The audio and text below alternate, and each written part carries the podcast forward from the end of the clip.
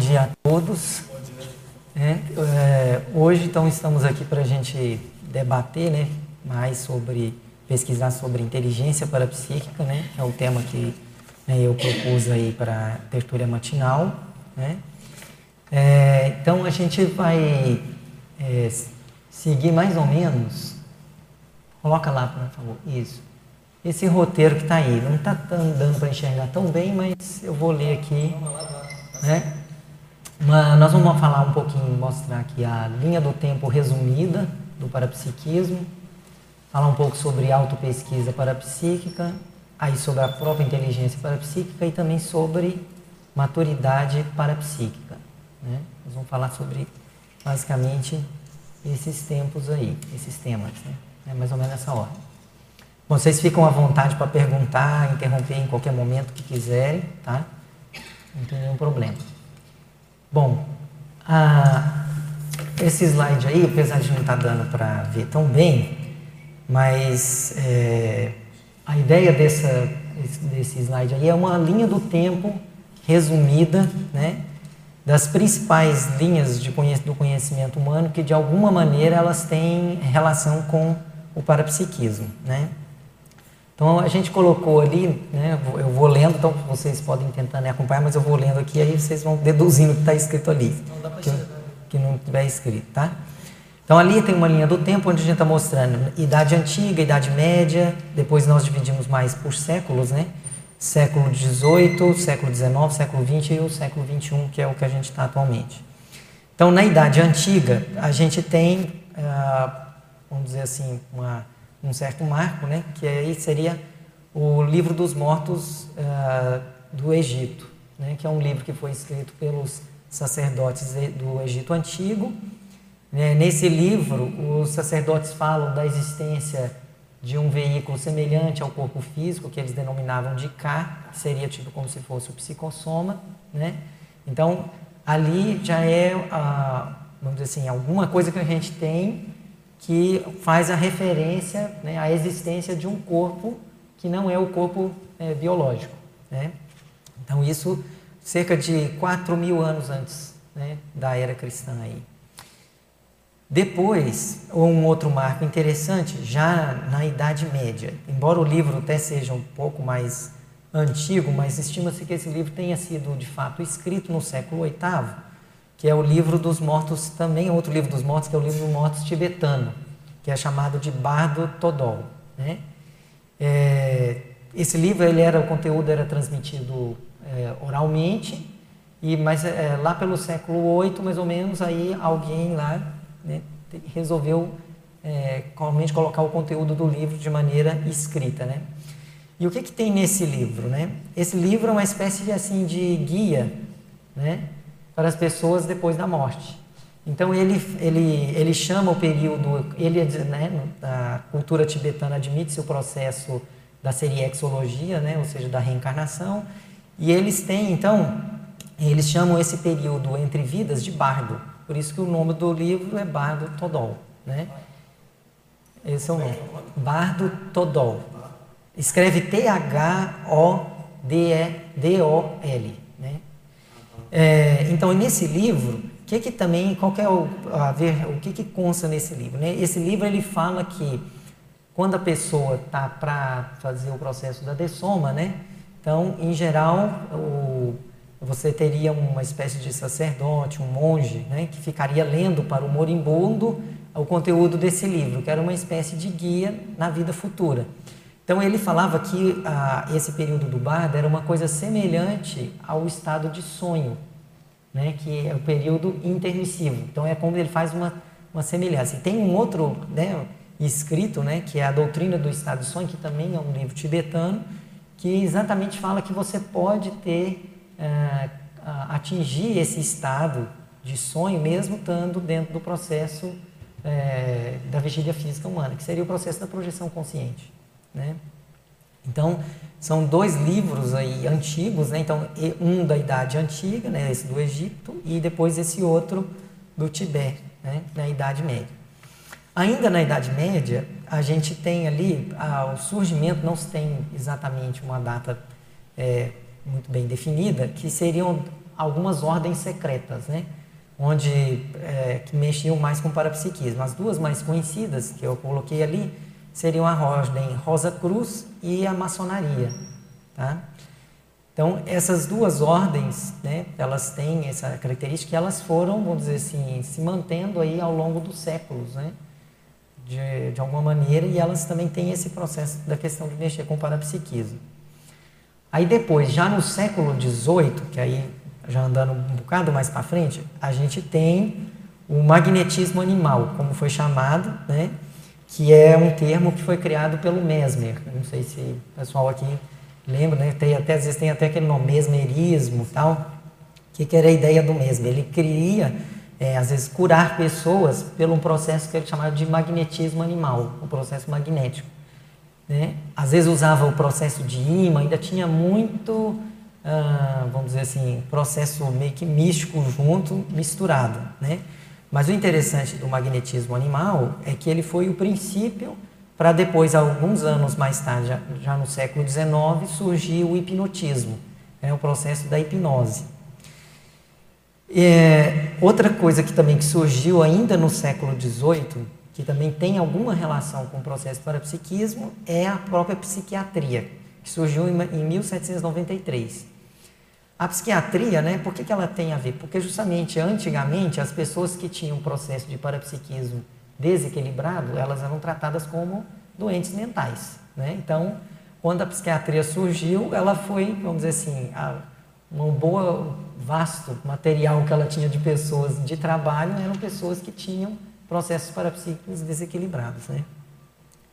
Então, aí depois o hipnotismo, já no século XIX, 1841, Aí depois o Espiritismo, né, em 1857, lá com Allan Kardec, que aí já foi uma certa sistematização, ele tentou fazer uma certa sistematização dos fenômenos e tal.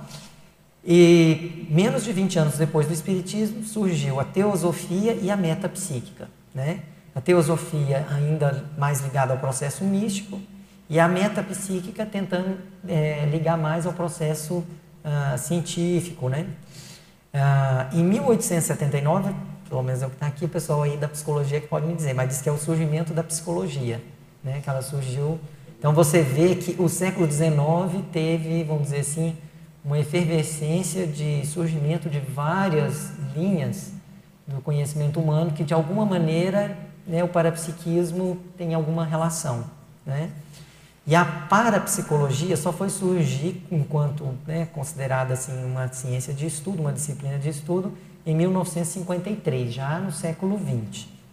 Né?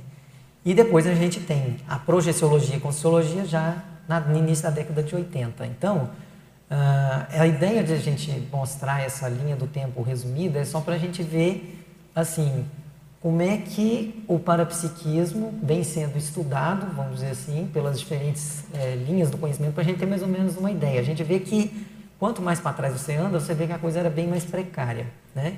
Quando você vai chegando já próximo do século XIX, você vai tendo várias linhas do conhecimento humano que, de alguma forma, elas se interessam, né? vamos dizer assim, ou pelo menos elas perpassam um pouco esse estudo. Né? Então, é interessante mostrar isso. Né? E aí a Conscienciologia que surgiu já, aí já na década de 80, já no século 20, né? Beleza, gente? Então, bom, isso é só para a gente se situar mais ou menos assim, é, onde é que a gente se encontra.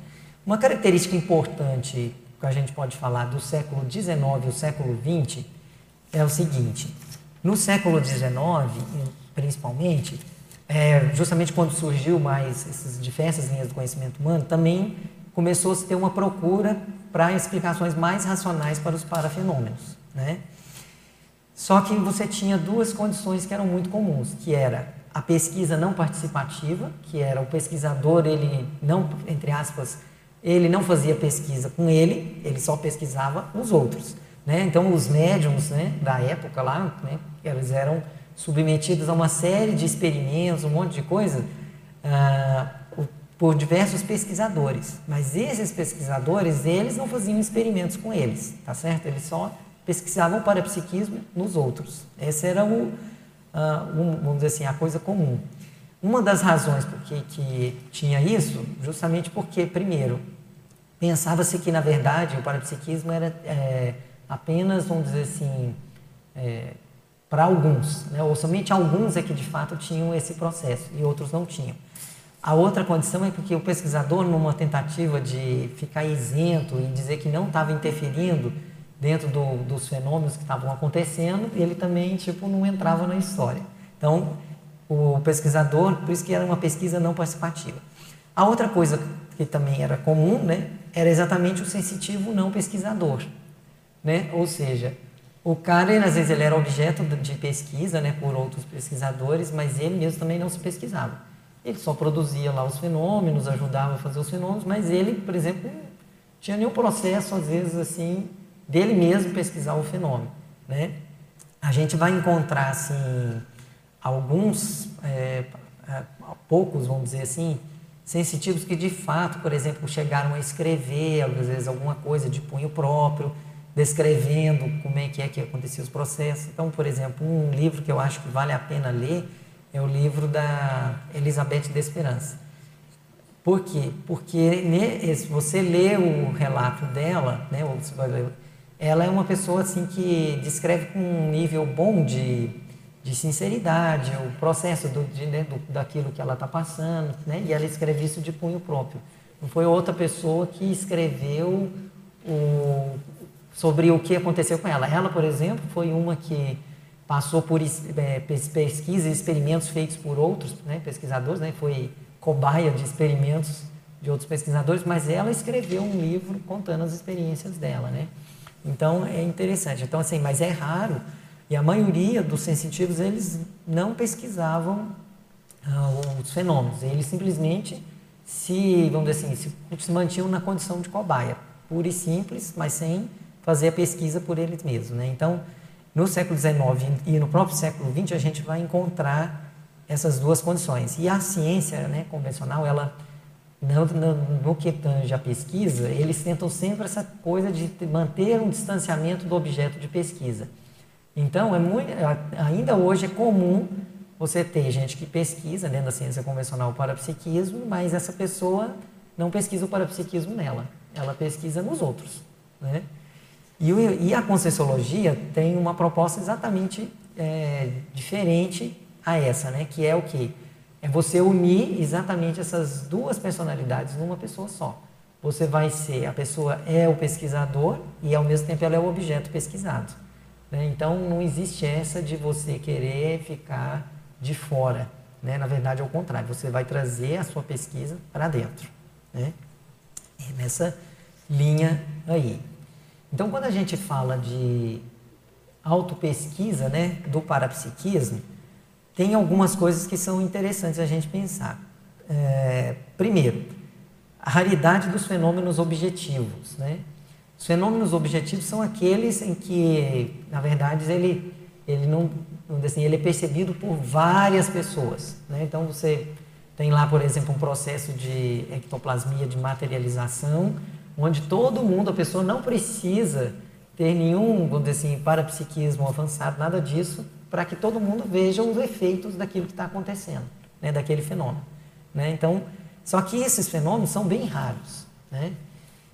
E a outra coisa que a gente tem que pensar é o seguinte, bem, mas e também qual o propósito de você ter um, sei lá, um fenômeno objetivo, mas a pessoa sempre tem que fazer uma pergunta, né? Eu acho que é uma pergunta que cabe. Eu coloquei aí nesse material que for entregue aí, né, que vocês têm aí na mão, uma série de perguntas para a gente fazer para si próprio, né, em relação a como é que a gente lida com o, para, o próprio parapsiquismo, né? E uma das questões é o que, que muda na sua vida? a partir da autovivência do parafenômeno. Né? Muda alguma coisa, de fato? Né? O que, que, que foi, foi a diferença? O que, que mudou? Né? Então, essa, essa questão é uma questão que eu acho que, de uma certa forma, ela se impõe né? no sentido da gente ver como que a gente faz as nossas reciclagens, se de fato estamos fazendo reciclagens, né? e como que o parapsiquismo está ah, contribuindo para isso. Né? Então, ah, quando a gente pensa nessa questão, por exemplo, que a autovivência do fenômeno é que vai fundamentar a autoconvicção, né? Ou seja, é, a gente pode conhecer uma pessoa que, é, que tem um parapsiquismo super, hiper avançado. Mas veja, o valor disso ainda é muito relativo e muito pequeno. O que interessa é o que cada um vivencia por si. Né? É o que você vivencia e o que você de fato tem confiança naquilo que você está percebendo. Né? E esse aqui é o mote do negócio, porque as reciclagens, né? eu estou falando agora por mim, não por todo mundo, né? algumas das reciclagens mais sérias que eu fiz, às vezes foram a partir de determinados parafenômenos que aconteceram comigo, das quais eu não tive dúvida nenhuma. Ou seja, é aquele autofenômeno autopersuasivo, ou seja, ele não veio através de outra pessoa. E eu nem precisei que outra pessoa confirmasse aquilo que eu estava vivenciando. Então aquilo para mim não restava dúvida.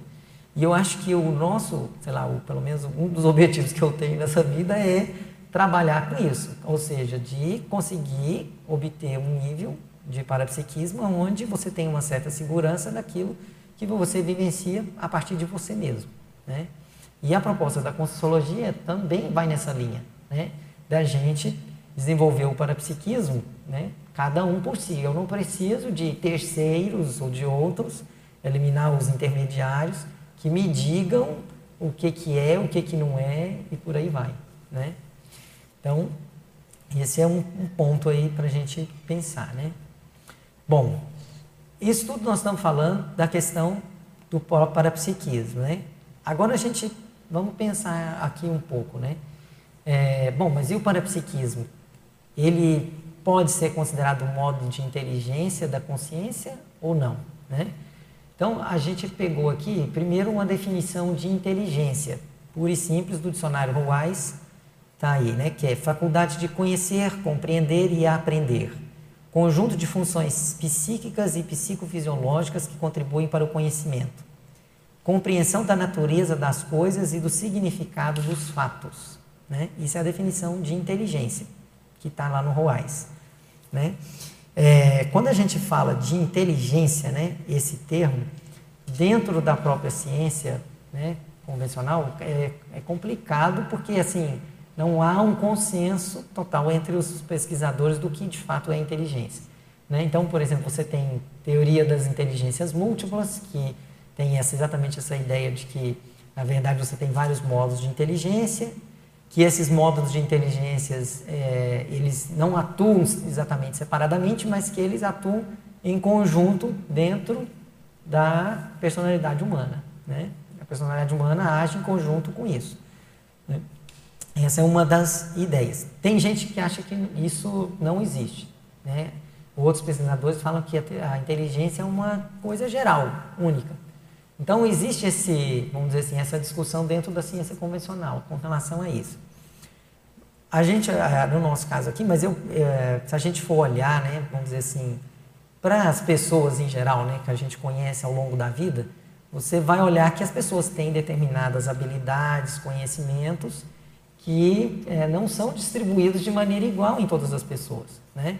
Então, se você pegar uma pessoa, uma pessoa tem uma habilidade muito grande, por exemplo, musical, outra é desafinada, absurda, não consegue, né? não tem nada. Aí você pega uma outra pessoa, a pessoa é ótima na área das exatas, matemática. Aí você pega uma outra, ela é boa na parte de línguas, mas na parte de exatas ela é ruim. Então, quer dizer, a gente vê que, uh, por mais que você fale assim, a inteligência é igual, ela é igual no sentido de potencial, né? Vamos dizer assim, todas as pessoas têm potencialmente um determinado tipo de inteligência. Mas a questão é, ao longo das diferentes vidas humanas, as pessoas foram, devido às, às, às injunções da própria vida humana, né, das experiências que as pessoas tiveram, as profissões que as pessoas é, tiveram ao longo das várias vidas, elas de alguma maneira vão desenvolvendo mais determinados tipos de inteligência do que outros. Né? E é dentro dessa condição que a gente pode falar que sim, existe módulos de inteligência, sim, né? a pessoa que trabalhou as várias vidas com um determinado tipo de assunto, ela provavelmente quando ela chegar aqui numa vida seguinte, ela vai ter mais facilidade em ela é, reconhecer aquilo, ela entender mais fácil. É, não sei, vocês por acaso já passaram por isso né, na vida de vocês? Tipo, alguma coisa que vocês tenham reconhecido que aquilo para vocês era mais fácil, assim, não tinha tanta dificuldade. Então, provavelmente, aquilo ali demonstra que você deve ter mexido com aquilo no passado, de alguma coisa, algum nível, você mexeu com isso, né? Então, esse é um, uma coisa a, a se colocar, né? Aí a gente colocou aqui a, a definição, então, do que, que seria a inteligência parapsíquica. Esse aqui é um verbete que eu defendi em agora, ainda já em 2017, né? É, mas esse é um tema que a gente vem pesquisando já há, há, um tempo bom aí, né? A gente tem um curso livre sobre esse assunto, já tem mais ou menos uns 10 anos, né? Então, na definição que está na enciclopédia, que está ainda também no material que a gente entregou para vocês, né? Está escrito aí, é a capacidade de a consciência, homem ou mulher, vivenciar os parafenômenos, perceber e interpretar as realidades multidimensionais relacionadas a si ou ao trem, de maneira lúcida, cosmoética e universalista. Né? Ou seja, a gente pode fazer uma analogia mais ou menos a seguinte. Né? Do mesmo jeito que, por exemplo, uma pessoa tem o sentido da visão, né? nem todo mundo vai ter a inteligência espacial desenvolvida, mas a inteligência espacial ela tem muita relação com o sentido da visão, da pessoa ver espacialmente uma coisa, né? tem a ver bastante com isso. Mas observe, só o sentido puro né, vamos dizer assim, ele não garante a existência da inteligência espacial. Né? A gente pode fazer uma analogia similar com a inteligência parapsíquica. Parapsiquismo todo mundo tem. Mas e a inteligência parapsíquica? Como é que fica? Né? Então seria mais ou menos a mesma uma analogia. Né? Então você tem, o parapsiquismo seria o sentido, né? vamos dizer, aí no caso seriam os parasentidos, né? mas o fato da pessoa ter aquilo não significa que ela de fato tenha inteligência parapsíquica, né? Ou seja, que ela tenha exatamente aquela habilidade. Uma das coisas que pode, que a gente pode demonstrar essa condição, por exemplo, é, é o aquilo que a gente chama de parapsiquismo despercebido, que é a pessoa passa por um fenômeno e ela nem notou que aquilo era um fenômeno. Às vezes ela vai vai descobrir, vai saber que aquilo era um fenômeno, às vezes anos depois que aquilo já aconteceu. Então, quer dizer, é, a, a, o parapsiquismo está ali, mas a pessoa não está lúcida a respeito do próprio parapsiquismo dela. Né? Então, esse é um ponto que é, faz a diferença e dá para a gente entender um pouco essa distinção aí, né? entre meramente o parapsiquismo e a inteligência parapsíquica. Né? Outra coisa interessante da gente é, falar aqui é que no livro 700 Experimentos, né, o professor Valvieira, ele coloca que uh, há três inteligências, modos de inteligências que são prioritárias da consciência desenvolver pensando na questão da evolução, que seria a intelectualidade, o próprio parapsiquismo e a comunicabilidade, né? Então, a intelectualidade é exatamente esse processo do raciocínio lógico, né, de, da pessoa estudar isso, né, entender como que é que se faz para é, fazer toda uma cadeia de raciocínio, argumentação. O parapsiquismo, exatamente, o processo da inteligência parapsíquica. Né?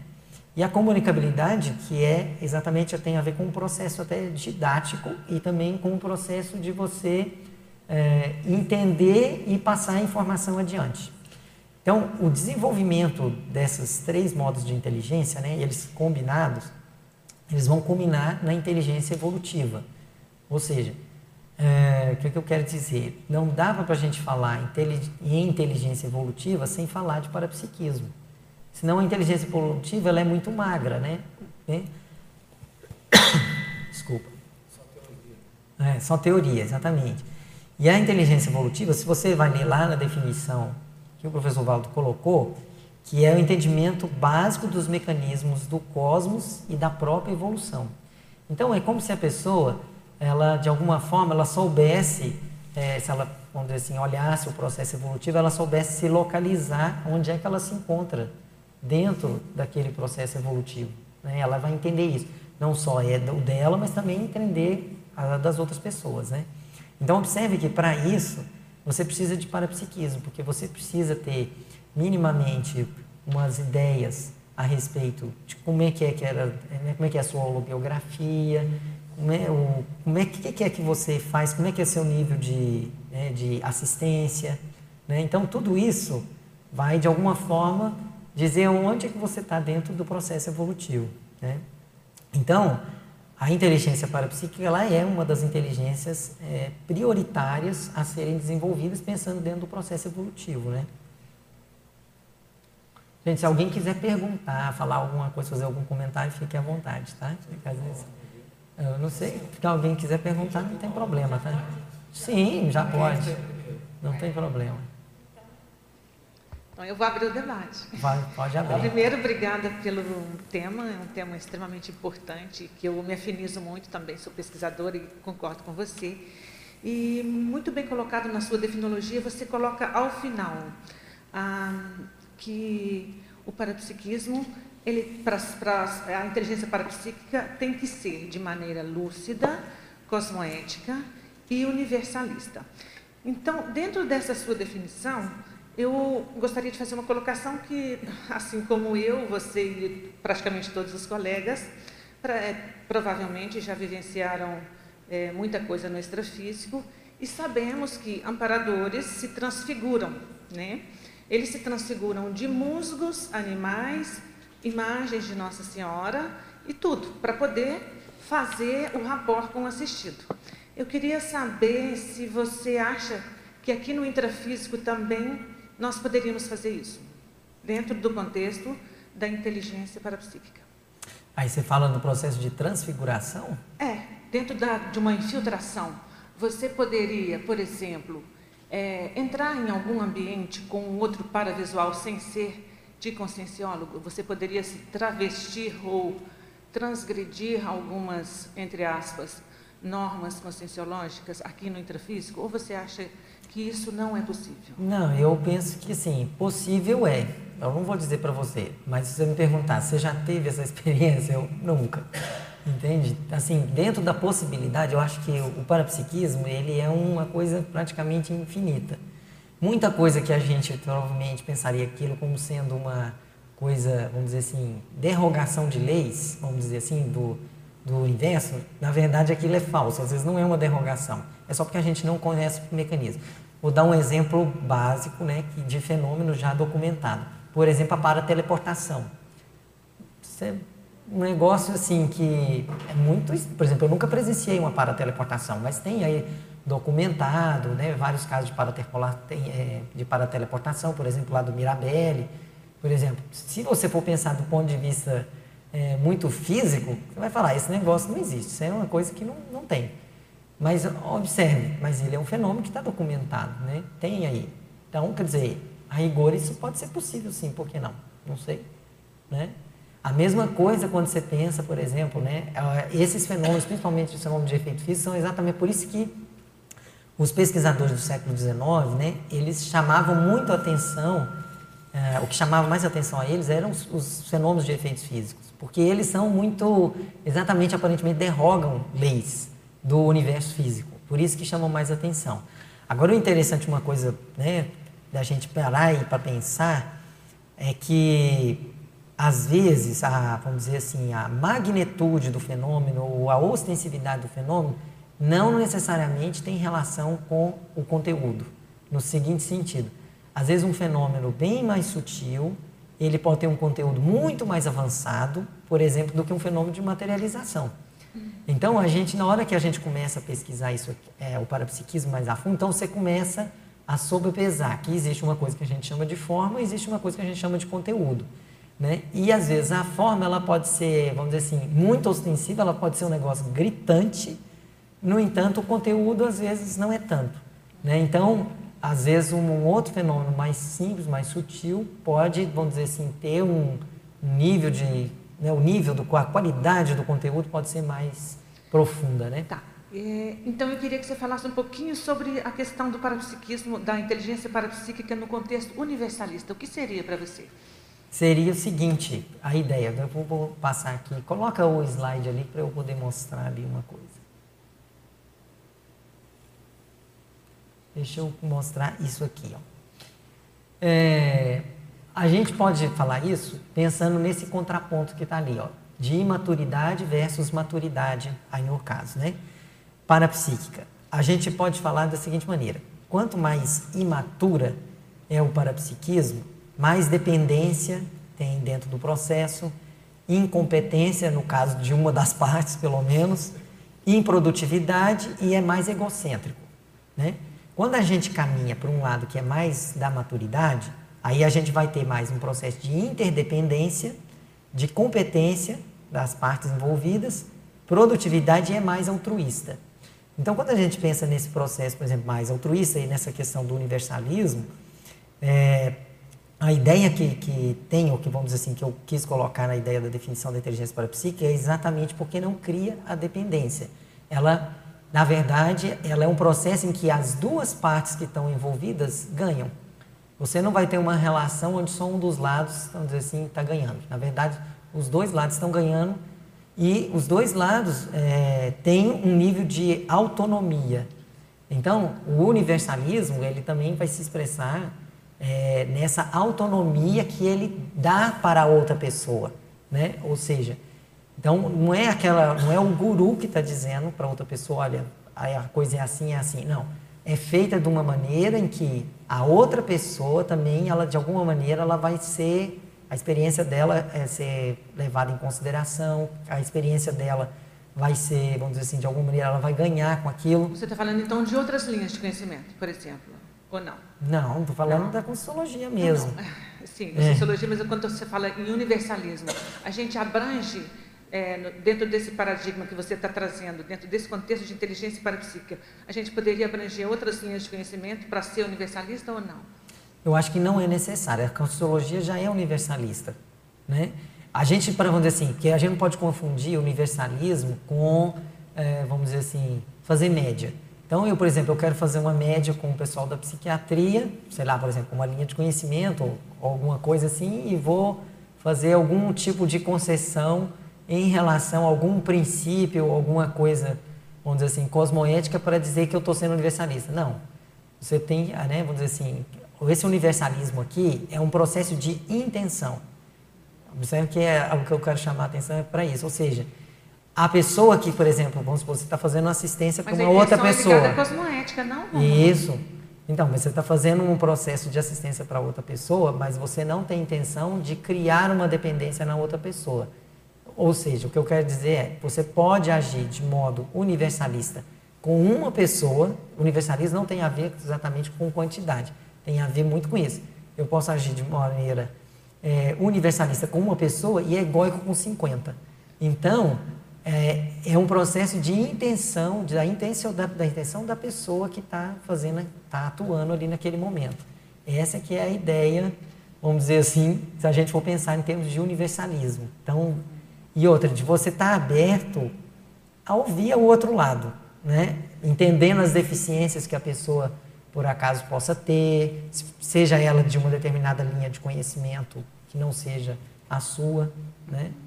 Mas você não vai, tipo assim, abrir mão ou falar alguma coisa que, tipo, vai diminuir, na verdade, vamos dizer assim, a, o seu conhecimento por causa que você quer fazer uma média. Entendeu? É essa ideia aqui que é exatamente isso. Tá, okay. Então, o universalismo nesse sentido mais amplo, assim. Aldirene. Obrigada. Romulo, eu fiquei pensando aqui que você falou sobre a inteligência evolutiva e falou da intelectualidade, parapsiquismo e comunicabilidade. Então, as pessoas elas querem muito desenvolver o parapsiquismo. Para aquela pessoa ainda que gostaria de conjugar esses três tipos de inteligências, é, como que você vê assim o desenvolvimento dessa inteligência evolutiva? Por exemplo, falta para a pessoa intelectualidade, comunicabilidade, mas ela quer desenvolver, conjugar essas três. Qual seria o caminho dentro do que você estudou e dentro dos 10 anos? Olha, vou te dizer que uma das coisas que ajuda muito é a docência. Porque a docência, ela, ela de alguma forma, ela vai juntar, a docência conscienciológica, principalmente. Ela vai juntar um pouco essas três coisas. Se você olhar, né, que a pessoa que é docente, ela tem o processo do amparo. Então, ela vai poder ter um contato mais estreito com o amparador.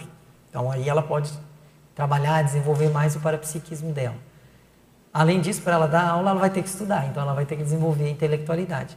E, evidentemente, ninguém dá aula mudo, a pessoa tem que falar. E você tem que compreender a dúvida do, da pessoa que está te questionando. Então, aí entra a comunicabilidade. Então, eu acho que a docência ela é uma das coisas mais inteligentes porque ela junta essas três coisas. Né? A pessoa, então, que entra dentro da docência conscienciológica e permanece, ela está trabalhando isso. Então, por exemplo, assim, é, e especificamente, determinados tipos de curso, né, você sente um amparo assim de uma maneira que você não tem dúvida com relação àquilo que você está percebendo, né? Então, eu posso citar aqui exemplos, sei lá, eu posso citar exemplos pessoais, né? Que eu, por exemplo, eu estou dando aula de Consciologia desde 2003, né?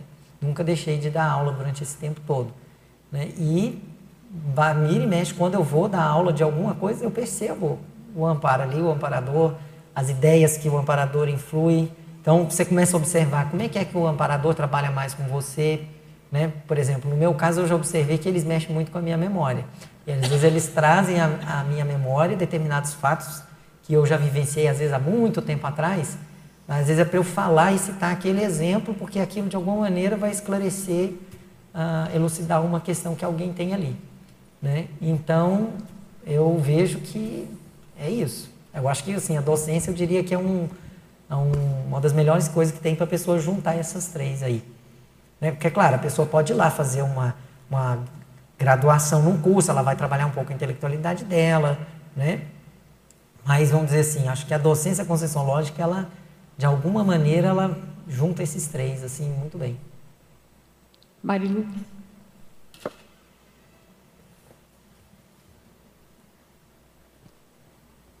Rom, seguinte, dentro dessa primeira questão aí dos parafenômenos, né, já experimentado, você com a sua experiência pode compartilhar ou dar umas dicas para a gente, que é uma, eu tenho muita curiosidade de procurar entender, é a pré-cognição, a premonição. Uhum. Como que acontece? Porque muitas vezes você está sentado num lugar e tal, e, e vem, ou você está andando, essa pré-cognição, essa premonição acontece outras vezes é através de uma projeção. Então eu não sei definir como que acontece, qual é o. É, é bem complexo. Eu perguntei uma vez para o professor Valdo, ele foi responder outra pergunta, não me deu a resposta. Umas três vezes. E não me deu a resposta. E eu perguntei umas vezes para o Hernandes o Hernandes Leite, ele me falou também alguma coisa, por outro todo, não é que eu estou querendo pesquisar essa área, estou querendo é entender um pouco melhor isso. É, vamos dizer assim, ó, no caso da pré-cognição, né, é, vou te falar assim, as, a, mais ou menos a ideia que eu tenho, né. Bom, provavelmente aquilo, né, no intrafísico vai acontecer mais à frente, mas extrafisicamente existe uma série de fatores que de alguma maneira eles indicam que aquele evento vai ocorrer.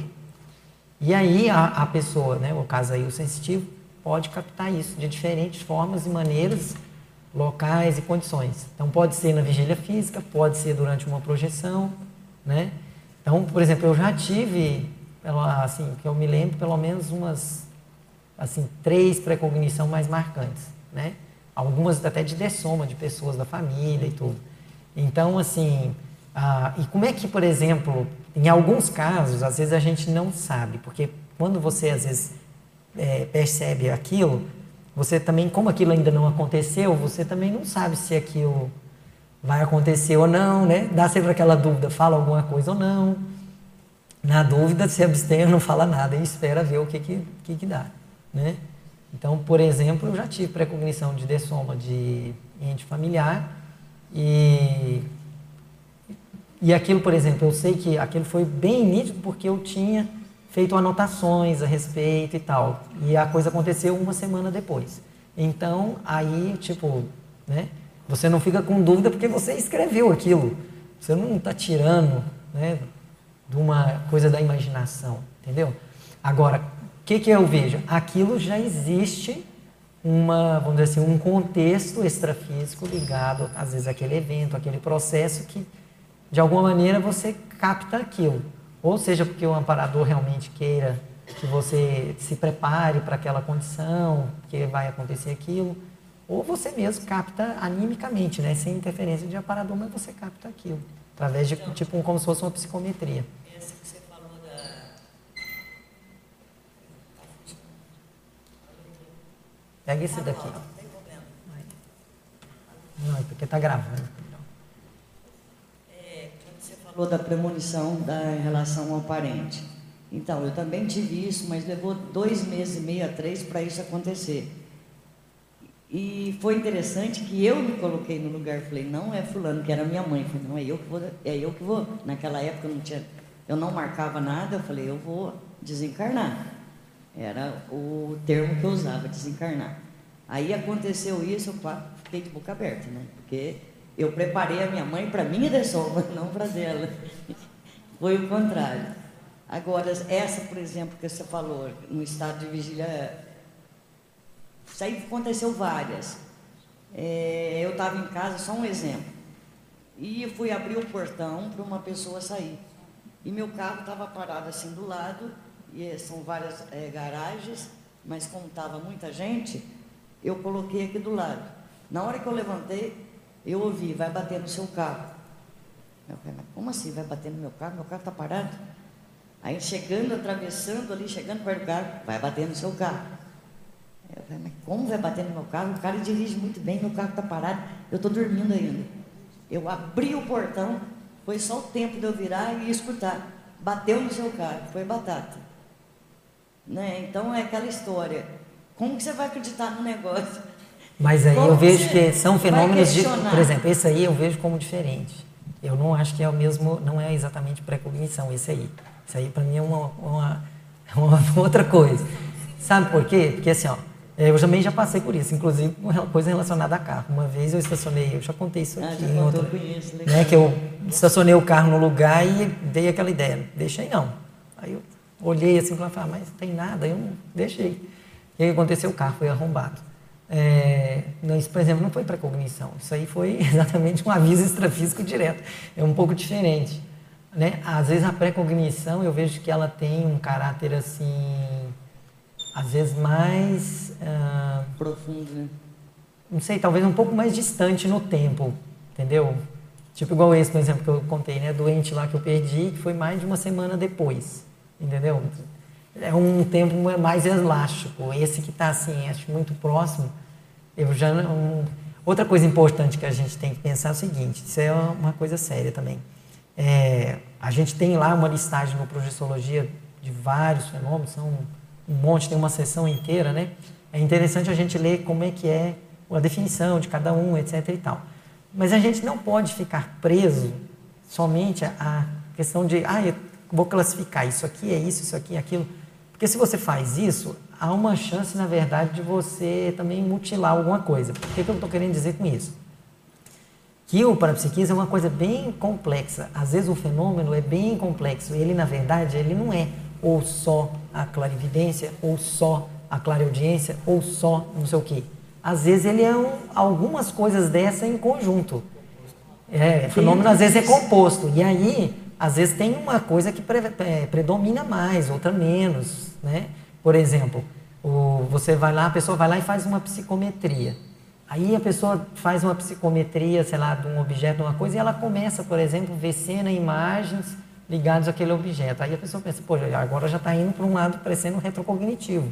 Entende? Então, os fenômenos, eles não são assim estanques, né? Se a gente ficar com a ideia de, de que os fenômenos são muito estanques, aí a pessoa pode correr o risco também de mutilar as percepções dela. Então, eu acho que é importante a pessoa ler bastante, ver as definições de cada um, mas quando ela tiver a experiência dela, vamos dizer assim, os diferentes fenômenos, ela tem que ir lá e olhar quantos daqueles ali podem se encaixar dentro da, daquela classificação, por exemplo. Né? Que aí às vezes ela vai ver que às vezes tem mais de um. Dentro disso que você está falando, porque geralmente diz que a pré-cognição é algo catastrófico, mais pesado. Também dentro disso aí é relativo, porque a última vez que eu, eu vim para cá, eu tive uma que foi fantástica, foi ótima, ao invés de ser é, uma coisa pesada. Então eu fico, poxa, se é, é uma coisa mais forte, E foi uns cinco dias antes, depois aconteceu. É, uma vez eu estava indo para a praia também, o negócio de não querer ser bonzinho, não falar não também prejudica muito o negócio em relação. Eu estava indo para a praia, eu estava com meu sobrinho, mais uma pessoa, e eles não dirigiam. E eu vi o que, que tinha acontecido. Eu passei mal, vim, fiquei quase, quase que dessomei mesmo por causa disso. Aí na hora que ele chegou, eu acordei chorando, voltei para o corpo chorando, porque eu tinha visto uma pessoa de branco falando para eu não ir, porque eu tinha isso, isso, isso. O que aconteceu, tia? Falei, não foi nada não. Falei, eu não queria atrapalhar a viagem deles, o passeio deles, né? Porque eles trabalhavam no banco na época. Eu era professora, mas eu tava, tinha uma, uma, umas férias né, que eu poderia emendar. Acabei indo, quase que eu fui. Depois eu falei, poxa, por que, que eu não escutei?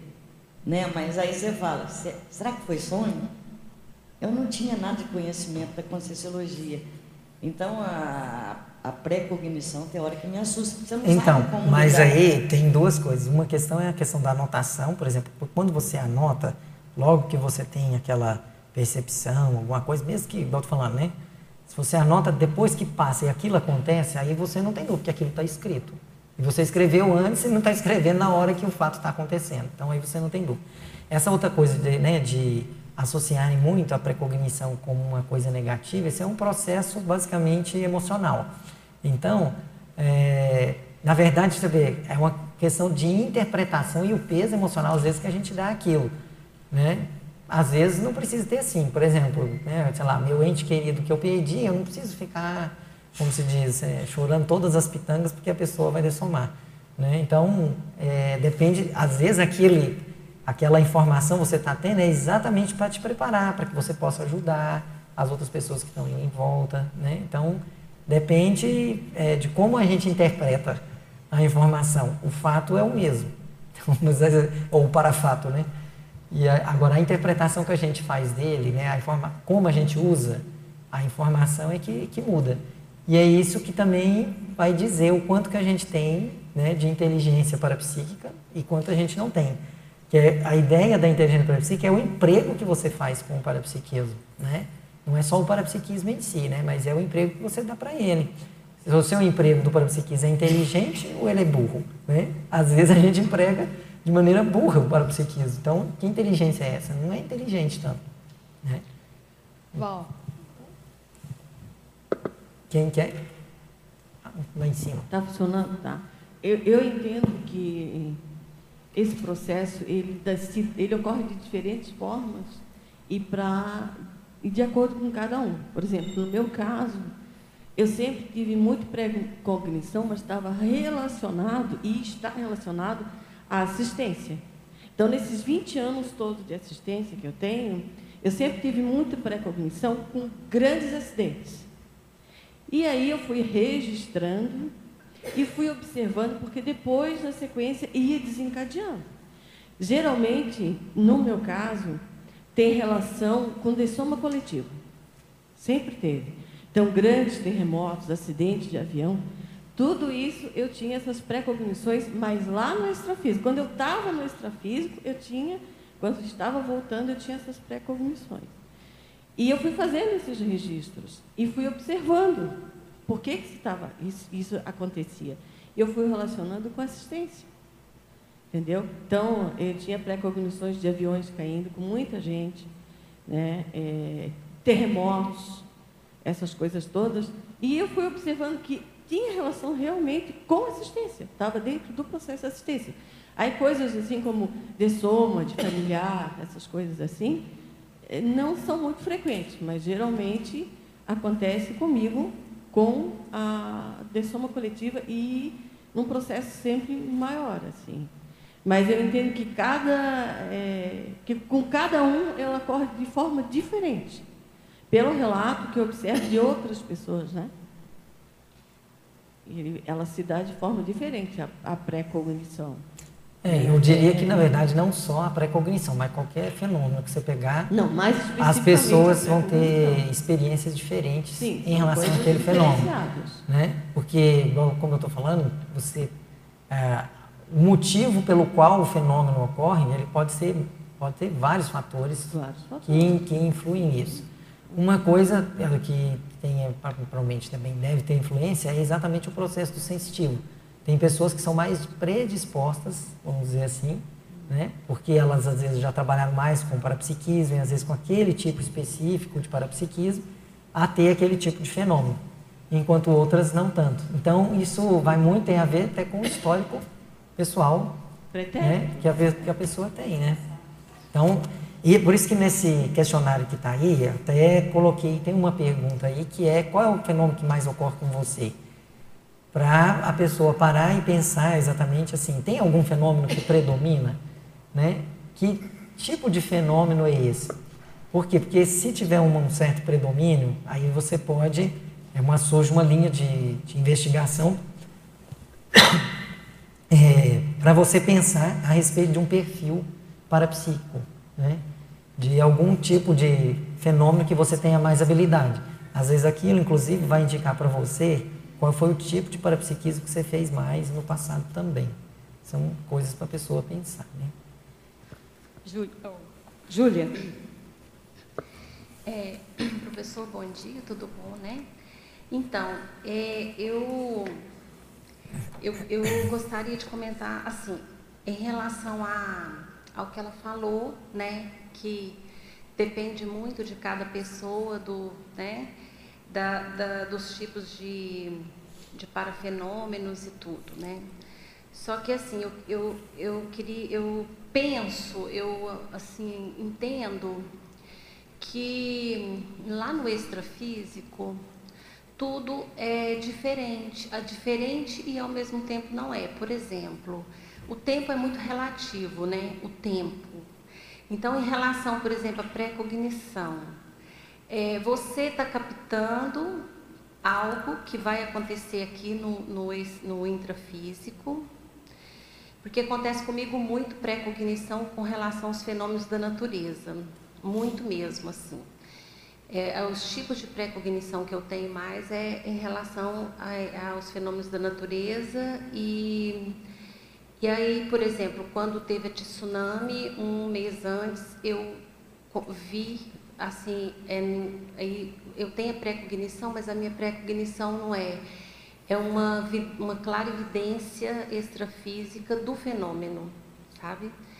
Então, eu fui dar uma pesquisada a respeito assim, e aí eu constatei que tem como se fossem uns registros no extrafísico, de, dos, é, inclusive eu li alguma coisa sobre esteira cósmica, uma esteira como se tivesse fosse registrando esses esses parafenômenos assim e eles ficassem é, num determinado local em que você acessa. Como o tempo é muito relativo, o que aconteceu aqui é, o que aconteceu lá, o que, o que vai acontecer, na, na verdade já está acontecendo. E aqui não está acontecendo ainda. Mais ou menos um.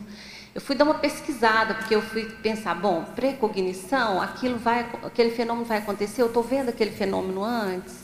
Como que você pode é, fazer uma intervenção para que ele não aconteça? Como que você pode, é, se, se esse fenômeno já está pronto, em algum lugar. Mais ou menos assim. É, aí eu vou te dizer como é que eu vejo isso, né? É, você vê que as pessoas gostam, elas, é, às vezes elas se atêm mais a uns fenômenos que desafiam mais, vamos dizer assim, a racionalidade das pessoas. Então, a precognição, do mesmo jeito lá que os, as materializações também, né? Ah, vamos dizer assim, elas desafiam a racionalidade da pessoa. Como é que pode aparecer um objeto aqui se esse objeto não assim, estava aqui, de repente aparecer, né? Sei lá. Então, no caso da precognição, é exatamente isso. Ah, como é aquilo já aconteceu, não aconteceu, né? Então, eu vejo o seguinte, aquilo, extrafisicamente, de alguma maneira, ele já estava, ah, vamos dizer assim, ele já estava mais ou menos, tinha fatores que estavam prenunciando que aquilo pudesse acontecer. Então, o que o sensitivo está fazendo é captando essa condição. Agora, você falou de uma outra coisa, que eu não sei se é esse o termo que, né, se é o, o que você estava se referindo, que existe um processo que até é estudado em algumas linhas, que é o que eles chamam lá de registros acásicos, lá, acásicos, né? Que esse aí já é um pouco diferente. Esse daí a ideia é, por exemplo, uma coisa que aconteceu, aconteceu já, inclusive intrafisicamente, é, você vai lá e faz a leitura psicométrica daquele ambiente, desse lugar, e você vê cenas que, na verdade, já aconteceram naquele local. Né? Isso é uma das coisas que, que tem. Isso existe, de fato, né? mas observe que aí, no caso, é em relação ao passado e não ao que vai acontecer, é um pouco diferente, no caso dessa, dessa situação. Né? Seria isso. Eu queria também chamar a atenção, antes de passar para a próxima pergunta, para a gente enriquecer o nosso debate, pode colocar ali o, o slide, por favor. É, que é a ideia do seguinte. Bom, ah, uma coisa que eu acho que é interessante aqui, pelo menos para mim, que eu acho que é interessante a gente discutir também, algumas atitudes que são antiparapsíquicas, para a gente entender também por que que, né, as pessoas, e nós, incluindo a gente, às vezes a gente pode ter dificuldade de desenvolver o parapsiquismo, né? Então, seriam algumas atitudes, comportamentos que, na verdade, às vezes elas não ajudam é, em relação ao desenvolvimento do parapsiquismo. Então, eu listei algumas aí, por exemplo, alta alienação parafenomenológica. Né? Esse daqui é muito comum, às vezes, nas pessoas, às vezes a gente vê aí fora, às vezes a pessoa, ela não, não quer saber muito desse assunto. Ela não está interessada. Né? Tem pessoa que não quer saber desse assunto. Então, tipo, essa autoalienação não contribui. Outra coisa, consciexofobia, né? Então, a pessoa que tem medo de consciex, né? Então, esse processo de ter medo de consciex é outro que também, às vezes, trava muita gente. É... Agora, esse daqui, para cada uma dessas atitudes aqui, eu acho que é interessante a pessoa pensar na, no contraponto ou no contra-argumento que derruba isso. Então, por exemplo, essa coisa da pessoa ficar auto-alienada em relação ao para, aos parafenômenos, eu diria que o contra-argumento é o seguinte: olha, o fato de você ignorar o, o parafenômeno não vai tornar ele falso. Se ele de fato é uma coisa verdadeira, você dizer que aquilo não aconteceu não vai tornar aquilo falso. Então, não adianta, né? Eu preferi a pessoa saber de fato o que está acontecendo. É, consciexofobia, né? Às vezes a gente, a pessoa tem medo de consciex. Eu falo, olha, todo mundo um dia vai ser consciex, nós também. Então, o melhor é a gente se preparar para a situação. Poxa, então você precisa ter medo de consciex. Ela é você amanhã. né? Então, é melhor você... Ela é, eu falo, ela é um exemplar de estudo da sua condição futura. Então é muito bom você pensar por esse ponto de vista. Né? É, outra coisa que eu coloquei aqui, né, que é o processo da leviandade, né, que seria aquela pessoa que, tipo, ela conhece, ela tem o fenômeno e tudo, mas ela não leva aquilo a sério também. Por isso que remete àquela outra pergunta. Que reciclagem ou o que, que mudou na sua vida a partir da autovivência do parafenômeno? Alguma coisa mudou? O que, que mudou de fato? O que, que você conseguiu mudar em você a partir disso? Né? Materialismo, né? a gente conhece bastante pessoas que são materialistas no sentido de achar que todo esse processo parapsíquico não existe. Né? Então, é, no fundo, eu falo, materialismo é uma crença, igual qualquer outra. A pessoa também acredita naquilo, acredita que não existe nada além do que está nesse mundo físico. É isso, né? Então, quer dizer, e o fato dela crer ou não crer não vai adiantar nada, né? Então, é melhor a pessoa estar tá aberta para poder experimentar e verificar. Né? Então, indiferença para psiquismo, perfeccionismo, isso é outra coisa que também não ajuda. Que é tipo assim, ah, eu quero ter o parafenômeno, mas ele tem que ser desse jeitinho, com essas condições, etc. E a, e a vida não é assim, né? Então, aquilo às vezes acontece de uma forma que você não tem, você não tem o controle total do que está acontecendo no fenômeno. Né? Tem um monte de variáveis que influem na produção do fenômeno e você não tem controle sobre tudo aquilo. A começar das próprias consciências, que elas têm vontade própria. Então elas fazem o que elas querem. Às vezes elas fazem coisas que às vezes, tipo assim, ela atua em cima do sensitivo, o cara nem sabe que, tá, que tá, a consciência está atuando em cima dele. Então, esse perfeccionismo é, é bobagem, né? Há processo de religiosidade, por quê?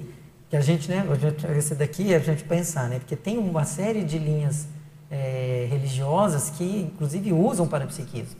Mas por que, que elas, apesar, olha só que interessante, apesar delas serem, né, usarem os parapsiquismos, por que, que ela é antiparapsíquica? Porque ela bota um teto no que a pessoa pode vivenciar. Ela bota um curral, ó, você só pode vivenciar isso aqui, tem que ser dessa forma. Você, ela não pode ter uma experiência contrária àquilo que o ditame ali daquele meio está dizendo, porque senão alguma coisa está tá problemática, né? Isso aqui a gente vê, isso aqui a gente pode observar. Se você alguém tiver a oportunidade de ler os livros de uma médium lá do Espiritismo, a Ivone Pereira, vocês vão ver ela contando casos assim que ela passou, por experiência própria. Ivone Pereira, Ivone do Amaral Pereira. Ela descreve coisas que ela vivenciava quando ela apresentava para o cara, cara, não, isso aqui não pode ser verdade. Jogava tudo fora o que ela estava fazendo, entendeu? De psicografia, um monte de coisa lá, porque né? Porque ela tinha que enquadrar determinado. Não, como que você pode ter isso aqui? Não. Então você, então quer dizer, tem, tem alguém que fica. Isso é muito comum dentro do processo religioso, né? Então isso é um problema, né? E a própria tanatofobia, que é o medo da morte, também, né? Ela também, de alguma forma, ela ela dá uma brecada, às vezes, na condição do parapsiquismo da pessoa, no sentido que a pessoa tem medo de morrer, então, por exemplo, ela tem medo de experimentar alguma coisa que tem a ver com o desconhecido. Né? Por exemplo, a própria projeção consciente, o que a gente mais escuta, né? às vezes em sala de aula, quando a gente fala da projeção, é muita gente dizendo: Ah, mas eu não posso morrer durante a projeção. Pois é, a morte vai acontecer né? e algum dia você vai ser obrigado a sair. Né? Então, é, tudo isso é para a gente pensar. Né? Então, são atitudes né, que elas não contribuem para o desenvolvimento do parapsiquismo a gente que já está aqui há mais tempo, assim, né? Falando nós, todos aqui dentro da consologia, estudando, a gente tem que ó, pegar e analisar com muita profundidade esses itens aí, para ver se a gente ainda não tem, às vezes, um resquício, um ranço de algum deles, por exemplo, que pode estar tá bloqueando, inclusive, o nosso desenvolvimento parapsíquico. Né? Então, acho que vale a pena a gente pensar nisso.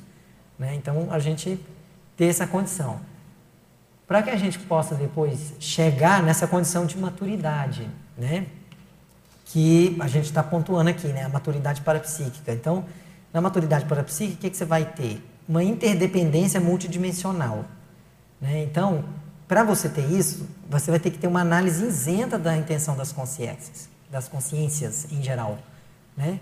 Tem uma pergunta que eu coloquei nesse questionário, é como é que você faz para reconhecer é, guia cego, assediador e amparador? Como é que é? Qual o critério que você usa para fazer isso?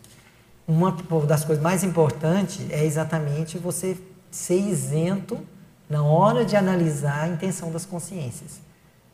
Porque é isso daí é que vai te dar você saber se a intenção daquela consciência é positiva ou não. Porque, por exemplo, o amparador pode chegar, entre aspas, e te dar um, uma certa bronca, vamos dizer assim. Né? Mas que se você achar que o amparador só tem que ser muito, sempre muito bonzinho, às vezes você pode errar na sua avaliação, você pode achar que o cara é um assediador, por exemplo. Então, esses erros, né? Então, a, a gente tem que ver o que, que faz com que a gente interprete, possa interpretar erradamente, né? O conteúdo do fenômeno, né? Outra condição, dando a maturidade para a psique, é o uso assistencial do parapsiquismo, né? Então, quer dizer, quanto mais madura é a pessoa, mais ela vai usar o parapsiquismo para assistência, né? E não simplesmente para uma condição só egóica. Então, com isso, ela vai ter um processo que ela vai procurar eliminar e não vai permitir gurulatrias, né? Ou seja, essa condição ela vai tirar fora, não tem gurulatria, não tem isso. E é uma relação de ganha-ganha evolutivo, né? Que é exatamente para favorecer a autonomia das partes envolvidas, ou seja, você quer não que a outra pessoa, o meu parapsiquismo é uma beleza e o seu é uma porcaria. Não. Você quer que a outra pessoa desenvolva dela por ela mesma. Ela vai ter que fazer o esforço, ela vai ter que fazer aquilo, mas você não quer que ela tenha uma dependência em relação àquilo que você, por exemplo, está percebendo. É isso que a gente né, vai observando que quando a pessoa vai adquirindo mais maturidade, ela vai entrando dentro desse processo. Então, porque às vezes a pessoa tem o parapsiquismo, né, no sentido de que ela tem, passa pelos fenômenos, mas ela não chegou nessa maturidade né, do emprego da coisa, no sentido de, às vezes, ela ainda mantém gurulatria, ainda que dissimulada, às vezes a pessoa, né, ela vai criando determinadas condições que as pessoas ficam só girando em torno dela. Então, isso aí não é legal. Então, o importante é a gente. É, e aí, no caso, por exemplo, né, eu, eu chamo atenção para isso, né? É, para a gente pesquisar em relação a gente, como que a gente é em relação a essas condições. Seja em relação às outras pessoas, né, da gente permitir que a outra pessoa, de alguma forma, queira criar uma certa gorolatria, ou de uma forma a gente também criar a gorolatria em cima de outra. Né? Então, isso é importante a gente observar, né? porque às vezes são atitudes sutis, são coisas, são detalhes que fazem a diferença. O problema da, da questão da gurulatria também é porque a pessoa não desenvolve o próprio psiquismo dela, porque ela deposita, né, vamos dizer assim, essa parte de responsabilidade na outra pessoa. Né? E a ideia que a gente está trazendo com a inteligência para a psique é exatamente a pessoa ter a experiência por ela. É a pessoa ter autoconvicção a partir dela, não a partir da outra pessoa. Você está claro assim a qual que é a ideia, né? Dirce. Cadê?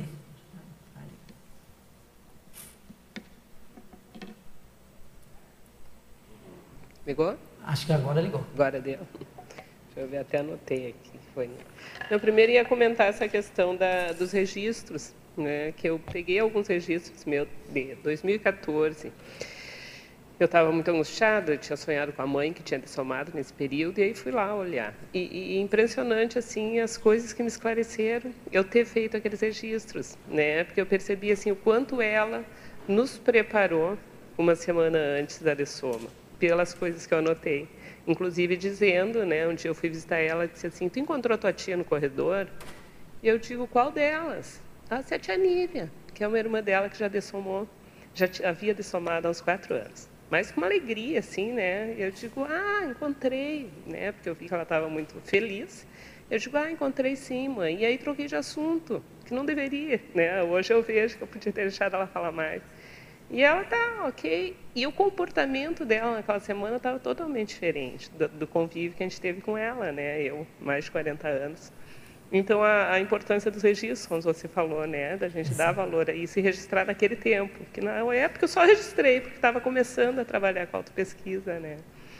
E eu estou aqui há um mês e meio agora, vim para cá, e eu, esse dia eu estava comentando com a Manuela, eu digo, eu já podia fazer um livro com os registros que eu tenho, porque desde que eu cheguei eu tenho feito né, os registros geral.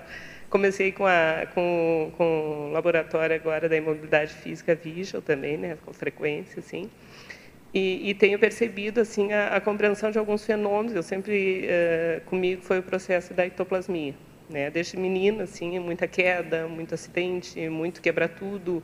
O apelido já era distraída, cai cai, né? Já tinha até alguns apelidos em relação disso. E com eletrodomésticos, de queimar tudo dentro de casa, né? O ventilador, a batedeira, a TV, tudo junto, assim, com muita frequência. Que eu não compreendia e hoje eu consigo trabalhar melhor, né? Uh, Notebook, já nem compro notebook caro, porque sei que em seguida ele para de funcionar, né? já conheço e já reconheço isso, então tenho tentar trabalhar mais nisso. Mas é, a, a, minha preocupação é que assim, ó, quando tu vai evoluindo, né, quando tu vai trabalhando a tua inteligência evolutiva, tu começa a perceber as pessoas na tua volta. E eu tenho na minha família duas irmãs que são muito parapsíquicas. Uma tem medo, né, de consciência, como você falou agora, eu localizei já elas aqui. E a outra é médium que incorpora mas nunca estudou doutrina, né? só incorpora. De repente lá incorporou e vai resolver alguma coisa. E eu me preocupo muito com isso, né? Pela essa falta de, de, dela buscar uma inteligência maior, dela poder compreender melhor isso e trabalhar, se proteger até, né? Porque como eu digo, tu não sabe se se aproxima ali o amparo, o guia cego, né? O que está chegando ali nela quando ela está frágil e aberta e vive numa eterna melim. Então tu vê que isso não faz bem para ela. Como acessar essa pessoa e, e e tentar né, fazer com que ela compreenda quando ela só acha que aquilo ali ah, é para mim, é tipo, me sinto quase abençoada, vamos dizer assim, né, na, por estar recebendo esse, essa entidade. Como tu acessar e poder contribuir, né? Acho que a partir desse dessa minha, minha, meu envolvimento maior eu vou poder contribuir melhor, né, assistir melhor, mas só para fazer o comentário. É, eu vou te dizer assim que não tem uma fórmula única, porque cada pessoa é, é uma, né? Você vai ter que ver qual é a forma que você consegue ter acesso a ela, a rapport. tem que ser feito de uma maneira, vamos dizer assim, de dar liberdade para outra pessoa, no sentido, ou seja, quando a gente tem mais, às vezes a gente tem mais dificuldade de assistir gente da própria família do que gente de fora. Isso é quase uma regra. Por quê? Porque a gente tem envolvimento afetivo com a pessoa e há uma tendência, e a gente conhece determinados trafores e trafares também da, da pessoa e ela conhece da gente também. Então, às vezes, você, às vezes o que você fala para a pessoa tem menos crédito que uma pessoa de fora fala. Então é difícil, às vezes, assistir gente da família por causa dessa condição. Né? Então, assim, o que eu diria é a questão do exemplarismo. Não vejo outra saída, sabe? Mas você tem que ver se ela dá abertura para você falar alguma coisa ou não, né? Aí, às vezes, de repente, indicar algum livro para ler, etc e tal. Mas isso tudo tem que ser feito de uma maneira que, primeiro, a sua intenção tem que estar muito clara que você não pretende convencê-la de nada. Né? Ou seja, porque você tem que dar liberdade para outra pessoa não querer nada do que você está oferecendo. Então, ou seja, você tem que ter essa liberdade, essa tranquilidade de aceitar que a outra pessoa possa querer um caminho completamente diferente do que, na verdade, você, mesmo você sabendo que aquele é o melhor para ela, entre aspas, né? É, esse negócio de é o melhor é uma coisa complicada, né? Mas enfim, eu diria que seria por aí, sabe? Ah, vou te dizer assim, da minha experiência, da minha família. Na minha família eu tenho gente que não quer saber desse assunto. Quando a gente fala, a pessoa tem medo e não quer saber desse assunto. É, eu respeito, mas vamos dizer assim, é, durante muito tempo, as vivências que eu tinha, eu nunca dizia nada, nunca falava porque eu achava que aquilo ia criar muito problema. Hoje eu já falo bem mais, assim, mas, tipo, mas eu não fico em cima, não, entendeu? Às vezes também acontece alguma coisa, a pessoa vem atrás, aí eu falo mais alguma coisa a mais, entendeu? Mas assim, eu não posso forçar ou fazer alguma coisa nesse sentido. A pessoa não quer, a gente tem que respeitar, né? Então, é, isso vai muito do, vamos dizer assim, da visão que a pessoa tem ou, ou do próprio temperamento, né? Então, se a pessoa não quer, você não tem como forçar, você tem que deixar. Então, é, o que eu vejo assim, para a gente conseguir assistir alguém da família, a gente tem que ter mais é, cuidado ainda com essa coisa, porque às vezes a gente, lá no fundinho, ainda tem uma intenção de querer convencer, e aí a coisa não vai funcionar, não vai ficar bom. Então, às vezes uma pessoa de fora, por isso que às vezes uma pessoa de fora consegue ter mais, ter mais crédito com a pessoa da, né, mais próxima da gente, da família, do que a gente mesmo nesse sentido, né? Isso não é assim, regra 100%, mas a gente observa isso. Né? Bernadette.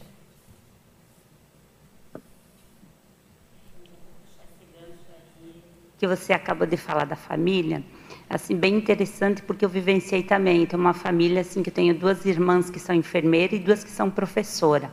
Uma delas que já hoje é aposentada, 36 anos, foi enfermeira e ela não querem que eu falo de consciência, não querem que eu falo nada de parapsiquismo. Ó, tudo bem, eu respeito todos eles, né? Uma família grande, nós somos nove, nove irmãos, né? Mãe ainda viva com 83 anos, uma lucidez fora de série, a minha mãe.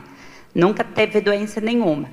É um cerne lá. Ela não tem doença, não me dói nada, mas não tira, ela disse assim, não me tira do meio das plantas e dos animais me deixa eu aqui. Ela quis ir para a cidade, quis que comprasse um terreno onde ela pudesse criar as galinhas dela, criar os bichinhos dela e ter as plantas dela. Tá tudo certo, nunca fica doente e tá lá com 83 anos. São e forte, uma lucidez que conta a história da mãe dela de quando ela nasceu lá. Ela conta história. Eu estou gravando as histórias de vida dela desde pequena, quando ela nasceu. Ela conta tudo isso. É bem interessante. Isso para mim está sendo um laboratório. Estou aproveitando. E essa questão assim que você fala da família, essa minha irmã que é enfermeira, ela diz, ela parou, ela se aposentou, ela disse assim, de noite eu nunca durmo. Ela disse assim, eu vivo dando medicamento para pacientes, eu vivo fazendo injeção. Eu estava numa sala de cirurgia ontem à noite. Mas que coisa, eu já parei de trabalhar no hospital. Eu olhei um dia para ela e disse, Nelves. E daí ela me olhou assim, eu disse assim, você quer que eu falo para você? Ela disse, então fala. Daí que eu sentei com ela e eu expliquei o que estava acontecendo. Foi o momento que ela deu abertura. Então eu vejo assim que às vezes você tem que esperar a pessoa olhar para você e dizer assim, fala alguma coisa. Foi esse momento e não é muito tempo, não. Foi uma viagem que eu fui para lá que ela pediu, então fala. né? O que está acontecendo? Ela disse que eu não paro de trabalhar durante a noite toda, né? Ela disse assim, assisto gente, dou remédio, estou no hospital, estou lá, medico o paciente. Então, vejo que é importante essa questão da gente respeitar a evolução de cada um na família, né? Porque você está um pouquinho mais à frente, está buscando o que você quer levar. Tem que respeitar cada um no seu nível. E a questão do parapsiquismo, que, eu, que acontece comigo, não sei, né? É como eu funciono. Eu comecei a perceber como eu, Bernadette, funciono né? Isso me deixou eu, eu assim ter uh, trabalhar meu parapsiquismo me dá mais segurança, começando pelo meu corpo, assim, ó, tendo a observação de tudo, da minha mente, do, dos meus pensamentos, do, do rim, do meu, de tudo, do, do, do do intestino, de tudo. Como eu funciono? Opa, o que estou aqui? O que está acontecendo isso comigo? E buscar isso primeiro no meu corpo físico, sabe? Assim, eu sou muito observadora em mim. Isso desde criança também, né? Assim, quando eu estava fiquei a primeira vez grávida do meu filho, ninguém precisava dizer, eu disse, eu estou grávida, duas semanas eu estou grávida, porque eu sei, eu estou grávida, eu sei que eu estou grávida. Foi fazer, eu disse, doutor, eu estou grávida. Ele me olhou assim, Bernadette, sim, eu estou grávida, eu disse para ele. Assim, eu, eu sei pelo meu corpo. Isso vejo que me ajuda bastante, né? Saber. Outra coisa, sensibilidade. Eu trabalhar o que a questão energética, as minhas energias imanentes, como eu trabalho com as energias imanentes e as energias conscienciais. Isso para mim funciona, é desse jeito que eu funciono, então é assim que eu tenho que trabalhar, é dessa maneira que eu me percebo. E assim, a, a observação para mim ajuda muito a autoobservação de mim, de, de ao redor, da onde eu estou, como funciona, o que aconteceu antes, ou agora, ou depois, fazendo essa, essas relações assim, eu vejo que funciona comigo bastante, né? E outra coisa assim que eu percebo também, que é a lucidez, né? Tem épocas, opa, estou mais lúcido, estou menos lúcido, o que está acontecendo, né? E assim, outra coisa, consciência é o que a gente mais vê, né? É o que mais a gente vê desde criança, via aquilo, parecia normal aquilo, né? Tanta gente ia deitar no quarto, parecia que está todo mundo lá na cama, ao redor, caminhando, a roupa, até a gente enxergava. A ver, mas isso não é regra para todo mundo, não é todo mundo que é. consegue, isso não é tão pois comum é. assim não. Isso não é muito comum não. E tem muita gente que às vezes quando vê, a pessoa duvida da própria, da própria visão daquilo que está vendo, né? Então, por exemplo, né, falando aí, eu já tive um familiar que ele teve uma clarividência assim, a luz do, do sol, do quente do dia, assim. E a pessoa não admitia que aquilo tinha sido um fenômeno. Você perguntava para ela, ela falava assim: não, eu acho que foi da minha cabeça. Mas tinha lógica em todo o processo, etc., aquilo que ela descreveu. Mas a pessoa tinha uma dificuldade imensa de admitir, ah, vamos dizer assim, que aquilo era um, era uma, era um fato. Né? Porque aquilo, de alguma maneira, esse é, é o que eu quero chamar a atenção.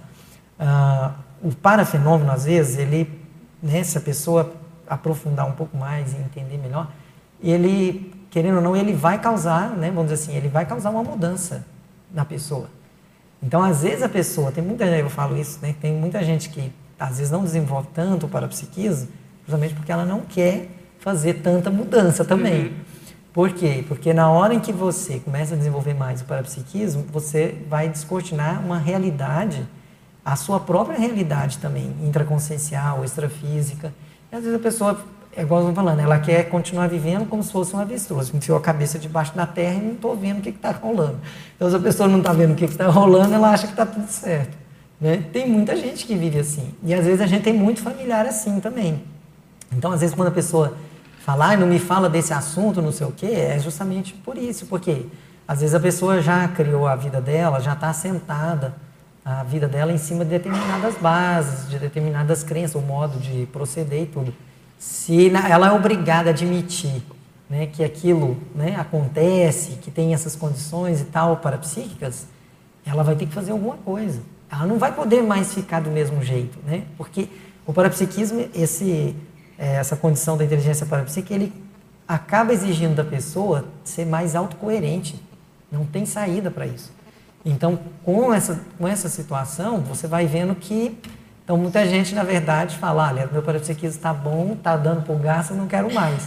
Mas a pessoa, às vezes, não quer mais justamente porque vai ocasionar isso. Né? É inevitável essa condição de você é, começar a perceber quem são as suas companhias extrafísicas de fato, né? E das próprias das outras pessoas também. E aí você vai ter que saber como é que você lida com isso, né? Então tem gente que não quer. E aí a pessoa então fica na, na maior condição de colocar, né? Como eu falei, ele parecendo avestruz, enfia a cabeça debaixo da terra e deixa rolar o que estiver rolando, né? A pessoa faz isso, né? Alexandre.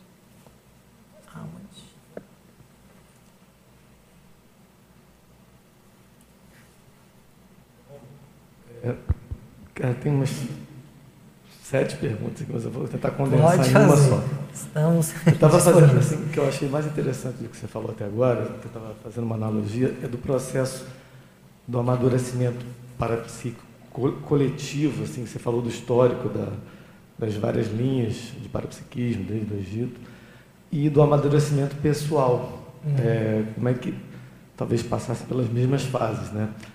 Eu, eu, por exemplo, nessa vida, eu tive uma fase que, eh, com algumas projeções, projeção de, de consciência contínua, que parece que era mais essa coisa da autopersuasão e da, da autocomprovação, de você realmente não ter como negar que existe a multidimensionalidade.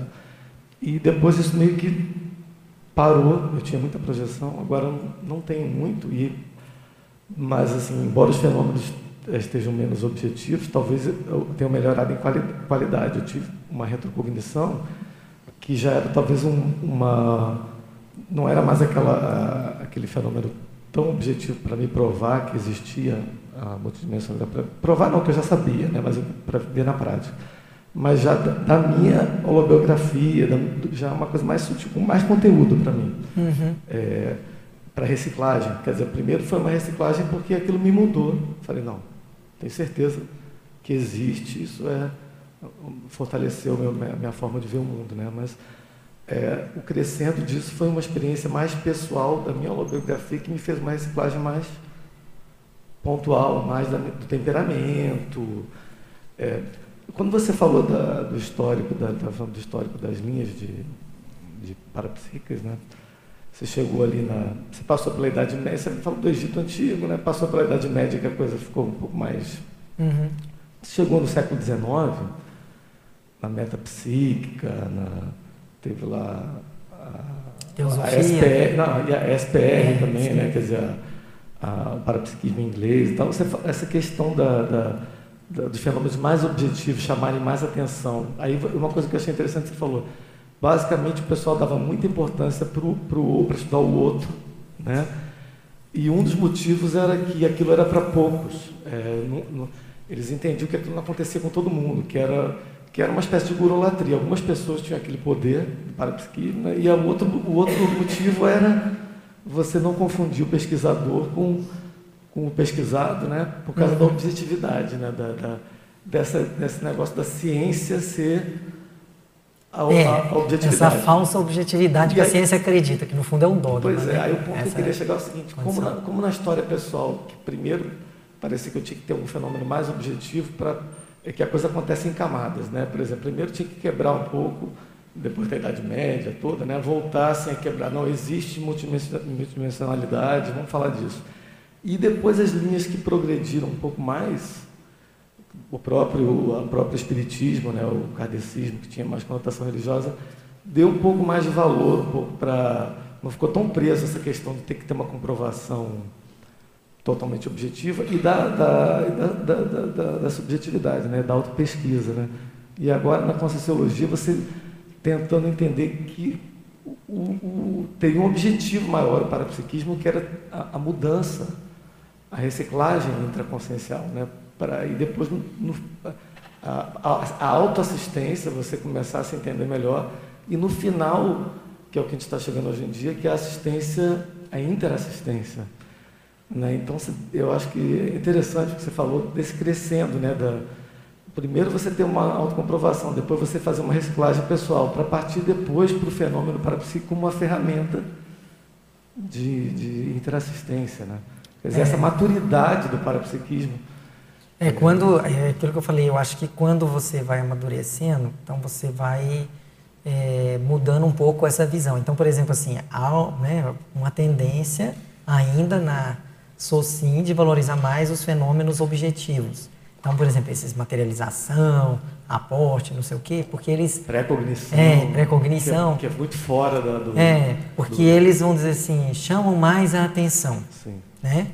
Mas quando você começa a pensar do ponto de vista de maturidade, você vai olhando e você vai vendo que, na verdade, uma coisa é a forma, outra coisa é Sim, é conteúdo. conteúdo é. E às vezes o conteúdo ele pode ser muito rico e muito mais importante num fenômeno sutil do que num fenômeno gritante. Quando você começa a pensar isso, às vezes você também muda a forma como você vê o seu próprio parapsiquismo. Ou seja, às vezes uma coisa sutil que você possa ter, é que ele pode ter muito mais valor, pode ser muito mais importante do que de fato uma outra coisa que seja mais gritante. Né? Nesse caso, por exemplo, que você está falando, eu acho que é uma coisa relativamente comum, que a gente escuta muito dentro da própria CCCI. Né? Muita gente dizer que tinha mais projeção no início, logo que teve contato, e depois teve menos. E eu vejo que aí você pode olhar que às vezes tem os dedos amparadores. Sim. Primeiro, exatamente, eles vão fazer uma assistência para você, sei lá, por exemplo, para te mostrar, olha, esse fenômeno existe, existe, esse fenômeno é possível, a multidimensionalidade está aí. Seria uma fase, né? é uma fase. Aí depois o negócio é o seguinte, agora corre atrás. Então, quer dizer, aí depois você vai entrar num outro estágio, que é exatamente de você fazer o seu esforço para você desenvolver mais seu próprio parapsiquismo e de você usar isso de maneira assistencial não mais só para você, mas para as outras pessoas também. Né? Então, aí a coisa vai mudando de patamar, né? muda Você acha que no processo coletivo, da evolução dessas linhas parapsíquicas, essa, isso que você falou, ah, talvez seja um aparador que tenha, esteja guiando essas fases para fazer uma coisa gradual. Você acha que na evolução das linhas do parapsiquismo também pode ter, ser uma coisa pensada dessa forma? O que, que você acha? Ah, nunca pensei dessa maneira, assim, se por acaso tem alguma uma coisa nesse sentido, assim. Mas eu vejo que, assim, aí eu vou colocar da minha experiência, né? É, que, por exemplo, antes de conhecer a Consciologia, né, eu nasci em família católica, mas sempre achei que aquele negócio era barca furada, né? Então, a minha tendência era não querer fugir, fugir de a essas coisas todas. Quando depois eu tive contato com o Espiritismo e lá eu... Uh, achei um pouco mais lógico, mas ainda ficava meio que observando. Até que um, né, eu conto isso um dia lá que o cara que estava dirigindo a sessão pediu, ah, dá um passe ali na fulana. Eu nunca tinha dado um passe numa pessoa, nem sabia o que era aquilo. Cheguei só fiz assim, falei, vou fazer que nem todo mundo faz, bota a mão aqui. Aí botei a mão, quando eu vi, meus braços começaram a se mexer e não era eu que estava mexendo meus braços. Eu falei, mas espera aí, então tem um negócio, isso aqui é uma coisa séria, não é, não estamos brincando. Né? Então você vendo que vai ter estágio. Mesma coisa, quando entrei na consulologia, eu também tive mais experiências projetivas mais marcantes, né? que não me deixaram com a menor dúvida daquilo, daquilo que estava acontecendo. Mas e por quê? Porque acho que eu precisava daquela assistência para entender. Primeiro, porque eu achava que, tipo assim, essa coisa, ainda tinha muito essa visão que tem a ver com o processo religioso. Ah, aquilo é para determinada pessoa, não, às vezes não é para mim. Mas na hora que você passa pelo processo, aí você fala: e agora? O que, é que você vai dizer? Né? Então aí você depois tem que correr atrás de você fazer por você, mas você vê que aquilo é possível.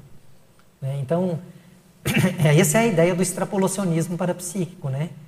né? Que o professor Valdo falava tanto. Né? Então, o extrapolacionismo ele te dá uma no presente como se fosse uma cancha, um, né? daquilo que na verdade está ali na frente. Uma mudança de patamar. Uma mudança de patamar. E aí cabe a você, como se diz, correr atrás né, de alcançar esse patamar, de manter. Né, é nesse sentido. Então eu vejo que tem isso. E aí com o tempo você vai amadurecendo e vai vendo que o, às vezes o conteúdo é mais é sempre mais importante do que a forma. Né? Se a gente valorizar muito a forma, a tendência é você perder o conteúdo.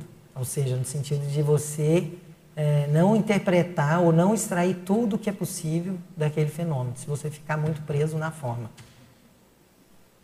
Você, você focando assim, a, a conteudística, né, priorizando o conteúdo, parece que a, a cada vez a, a reciclogenia, né, assim, a potencial de reciclagem da, é, do, do, fenômeno e da tua inteligência parapsíquica vai aumentando, né, que é a interpretação, vai, vai também é, aumentando com isso. Né? Porque, observe, a gente, às vezes, é, você não tem é, nem sempre a precisão ainda né, de, por exemplo, às vezes você passa por uma vez e você tem uma hipótese do significado. Daquele fenômeno, mas às vezes você não apreendeu tudo que está em volta daquilo. Às vezes você vai entender aquilo daí um bom tempo depois, né? Mas, então, assim, você esperar que você entenda todo o conteúdo de uma única vez, eu acho que não é o ideal. Porque justamente a pessoa, a pessoa está entrando por uma linha que é meio que do perfeccionismo também. Aí eu só né, vou fazer alguma coisa se eu entender tudo que está relacionado. E o parapsiquismo, às vezes, é, é, é, pode ser uma falha nossa, a dificuldade que a gente tem de comunicação entre as dimensões e tudo, né, que a gente tem que levar isso em conta. Então, que às vezes aquele conteúdo que você tem, você percebeu uma parte. Na verdade, em volta tem muito mais. Né? Que às vezes você só vai compreender bem mais para frente. Né? Isso é uma Senhora de casar com a Amarela.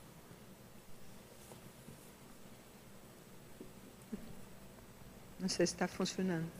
Acho que não. Agora está.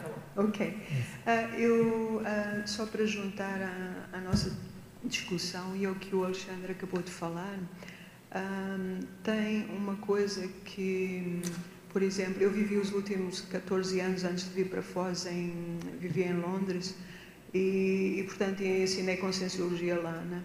E, entretanto, uma das coisas interessantes é que eles têm uma tradição muito grande também que vem dos celtas, não é? Então, Sim. convém a gente não, não esquecer aquelas que estão lá dos druidas e tudo mais.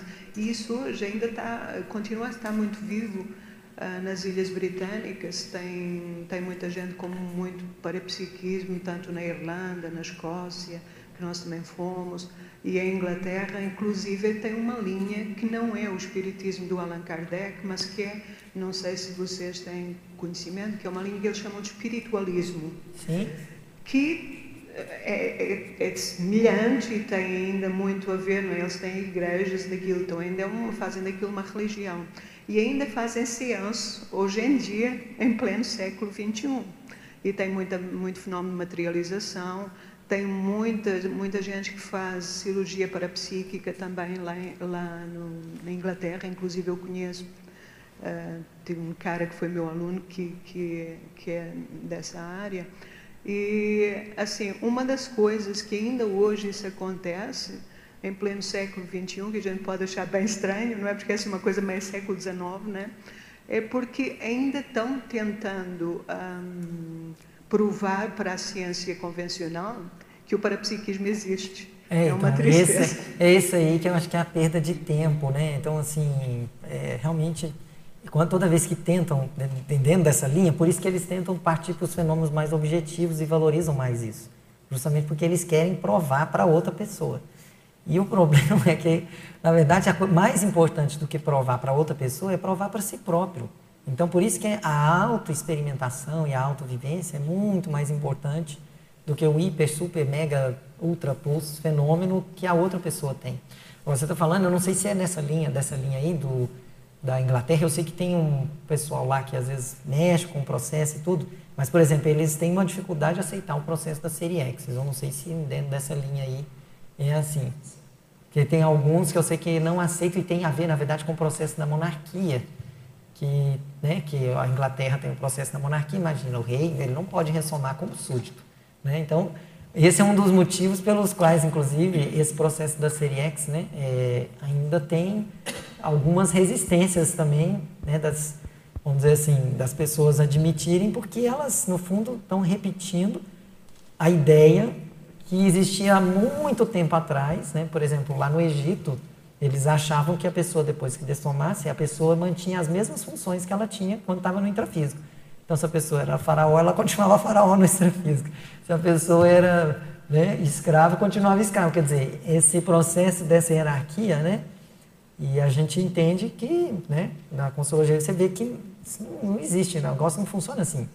Às vezes o serenão é o cara que está lá, né, na, é, entre aspas, né, na idiotia, está lá num processo completamente, aparentemente patológico, intrafisicamente, mas no fundo a consciência é muito mais avançada. Então, isso me é permite ilustrar, só, o, o Valdo uma vez ele falou, ah, eu desisto de ir lá para Londres, para a SPR, né, Society for Psycho Research, porque já tem, já tem prova, já foi provado muitas é. vezes, e é uma perda de tempo, como você falou.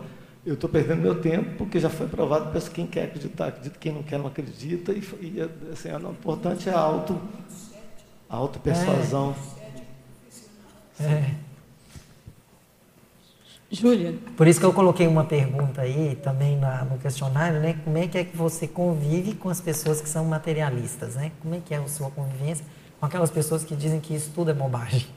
Então, é interessante a gente pensar como é que é, porque a gente, você vai estar no meio e às vezes tem gente assim, e aí, como é que é? Tem muita coisa lá que ainda assim, é, eles estão continuando provando porque tem muito ceticismo. E eu costumo chamar o ceticismo profissional, porque é bom ser cético até um certo ponto, até você provar para você próprio. E essas pessoas da linha de, do espiritualismo, elas também têm provado para si próprias, elas aceitam claramente a questão do, da, da multiexistencialidade, não é problema. O que é que tem ainda um monte de, de de researchers, de pesquisadores, que eles vêm até nós e eles vinham uh, também à conscienciologia assim, não, mas eu quero, eu contrato você para você produzir fenómeno para eu saber se isso é verdade. E o próprio, não é ceticismo, ele é um anti. assim, não tem como eu provar para você, porque só o facto de você ser cético assim já não vai acontecer o fenômeno. Entende? É, o problema é que eu falei, o materialismo, ele é uma crença. É uma crença igual como tem a crença religiosa. Ela é a crença de que não existe nada. Entendeu? É mais ou menos isso. É, professor, é, eu gostaria que, que você comentasse aí sobre essa pensata. O maior analfabetismo neste planeta é o parapsíquico, porque aqui o professor Valdo ele foi assim generalizou assim de uma forma que ele está querendo é, falar que é o que é que são os fenômenos sem sem um, um, é, um uma, pes, uma pesquisa por trás, uma coisa mais grosseira assim, um, um mediunismo, um animismo, né? Porque assim, o que que eu, eu entendo, o que que, que eu tenho percebido em relação assim ao meu parapsiquismo é que eu tenho percebido as, que, que é, tudo que me acontece, desde quando me acontece, é, aquilo vem para mim como se eu precisasse, precisasse me autossuperar de muitas coisas. Então, é para mim uma ponte para eu me, me autoconhecer. Uma ponte para que eu possa é, ter mais lucidez, ter mais percepção de tudo, mais compreensão, compreensão de mim, do outro, de, de tudo ao meu redor. Então, assim, isso tem me, me sido muito assim é, transparente, muito claro, tem me trazido muito isso, essas experiências, porque tem pouco tempo que eu conheço a Conscienciologia, eu, eu estava... Mas qual a relação você está fazendo disso com essa frase? Que é isso que eu não então, entendi. aí eu, eu veja bem, em relação a essa frase, a questão da, do parapsiquismo, ele tem pessoas que não são não não têm parapsiquismo assim tem pessoas que têm mas não não, não têm lucidez não não, não, não tem né não, não se atentam para isso e elas são bem casca grossa, vamos dizer assim. Minha mãe é extremamente casca grossa e é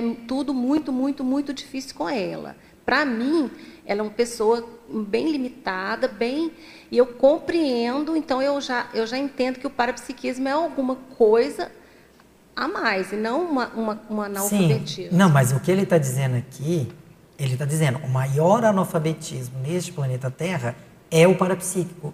Ou seja, analfabetismo parapsíquico. É a pessoa que, que ela nem sabe que isso existe nela, ela não admite que isso nem existe nela. Pega e olha, por exemplo, conta, dá uma. É, vamos dizer assim, quantas pessoas do seu conhecimento, por exemplo, que a pessoa é, sente os processos de chakra e bioenergia? Olha, eu vou te dizer, se eu pegar e contar, por exemplo, na minha família, o número, sou, acho que é eu. Nunca vi ninguém da minha família dizer assim, ah, o chakra tal. Mesmo que quando você fala o assunto, a pessoa falar alguma coisa que sente ou já sentiu. Não tem. Então, eu estou te falando assim, se você pegar uma amostra, eu acho, da população mundial, é enorme, é enorme a quantidade de pessoas que simplesmente não tem nem percepção energética, que é uma coisa mais primária e básica. Daí que ele fala que o analfabetismo maior é o parapsíquico. Ah. Porque até às vezes as pessoas que ainda têm alguma coisa, às vezes a pessoa ainda é um negócio primário, assim, ela não, ela não reflete muito sobre aquilo, ela não tem nem muita lucidez ou consciência a respeito do que, que é aquilo. Então, a ideia que ele está colocando aqui nessa frase é para dizer que esse é o maior analfabetismo da Terra. Não é o da leitura, né? da pessoa saber ler e escrever. É o que a pessoa não conhece nem a própria energia dela. Então eu interpretei diferente. Eu estava é. interpretando como se ele estivesse colocando que a pessoa parapsíquica é uma pessoa que está no analfabetismo. Não, é o, não, nada disso. Então, nada entenda, entenda a frase assim: é. o, maior, a, a, a, maior o maior tipo de analfabetismo desse planeta é o analfabetismo parapsíquico. É, é não é, é a pessoa parapsíquica, é, tá? Essa é só a interpretação uhum. da frase. Tá, e só mais uma pergunta. E é isso aí, eu vou te dizer, por exemplo, eu incluo que eu também ainda tenho, eu estou, como se diz, estou aprendendo o abecedário. Porque, por exemplo, eu já admito, já tive uma série de fenômenos, etc. Mas tem tanta coisa que eu não sei, ou que, tipo assim, aquilo às vezes eu não tenho tanta segurança e convicção, entendeu? Por quê? Porque ainda falta experiência, falta um monte de coisa. Então, assim, isso aqui realmente é, é terrível, mas é a realidade. Porque observe o seguinte: se por acaso não fosse assim, você teria muito mais gente admitindo a extrafisicalidade, a comunicação com as consciências, admitindo a seriexalidade, mas a gente, na prática, a gente não vê isso. Então, é por quê? Porque as pessoas, exatamente, faltam para elas terem lucidez a respeito do parapsiquismo que elas mesmas têm. Tá. E só mais, um, só mais uma pergunta, assim, uma opinião que eu gostaria que você me desse, assim, pela sua experiência. É, eu comecei a pesquisar é, pes, é, com, com o tempo, eu fui percebendo muitas características minhas com uma personalidade. Eu fui pesquisando, me olhando e tendo afinidade com essa personalidade que já não, não mais, né, que pode estar no extrafísico, mas aliás, que pode estar no extrafísico, não, bom, que já dessomou, mas que eu fico, às vezes, tentando entender por que, que eu me afinizo tanto com essa personalidade e fui, tent, fui procurar. E aí eu fui pedir um, uma, uma, assim, orientação a respeito disso, e, a, e aí a pessoa me falou assim, olha, mas essa personalidade, ela, ela é negativa. É uma personalidade que na, naquela época lá, ela foi muito negativa, e tal. Eu falei assim, mas tudo bem, mas eu tenho N trafares. Né? Eu, tenho, eu me identifico no, no, nas, nos trafores e nos, nos trafares dela também, mas assim, mas eu percebo que alguns aspectos já não, já não, já é, já, eu já avancei, já não está tão, né?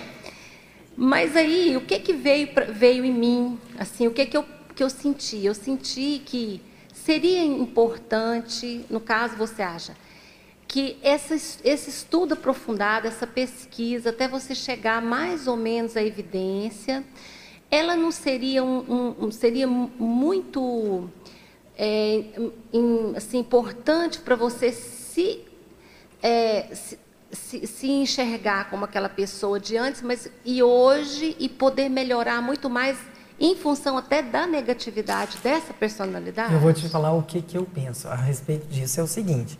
É, primeiro, estudar biografias de uma maneira geral eu acho positivo para você, né, porque você está fazendo uma conscienciometria daquela consciência que você está estudando.